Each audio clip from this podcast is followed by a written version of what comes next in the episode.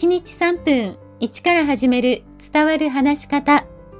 こんにちは。フリーアナウンサー、話し方講師、キャリアコンサルタントの三島澄江です。番組をお聞きくださいましてありがとうございます。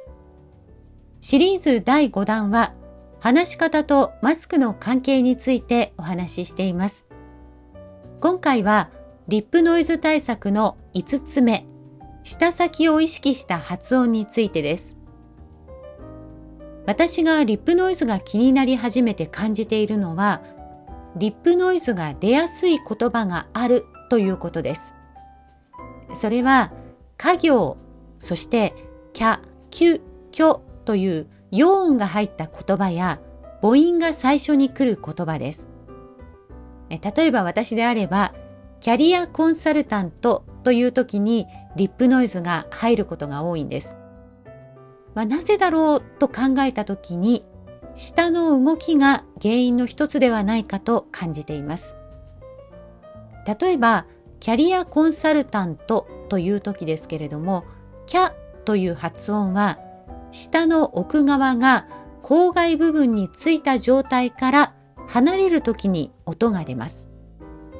このキャというのもそうですけれども、家行というのは下の奥側が発音のポイントです。あなたもちょっと言ってみてください。か、き、く、け、こ、きゃ、きゅ、きょ。どうでしょう？下の奥が離れる時に音が出ているのが分かったと思います。キャだけであれば下の奥側を意識すればいいんですが、言葉は様々な音が組み合わさって成り立っています。キャリアコンサルタントの場合は、キャの後にラ行のリがあります。下の動きとしては、下の奥側をつけて弾いてキャ、さらに下先を弾いてリという音を出します。そのため、キャリアという時に、リの発音をしっかり出すように、私は舌先に意識をして発音をしています。余談ですが、以前保護者の方から子供が家業を他行で話すので困っているというご相談を受けたことがあります。実はこれ、小さなお子さんにはありがちなんです。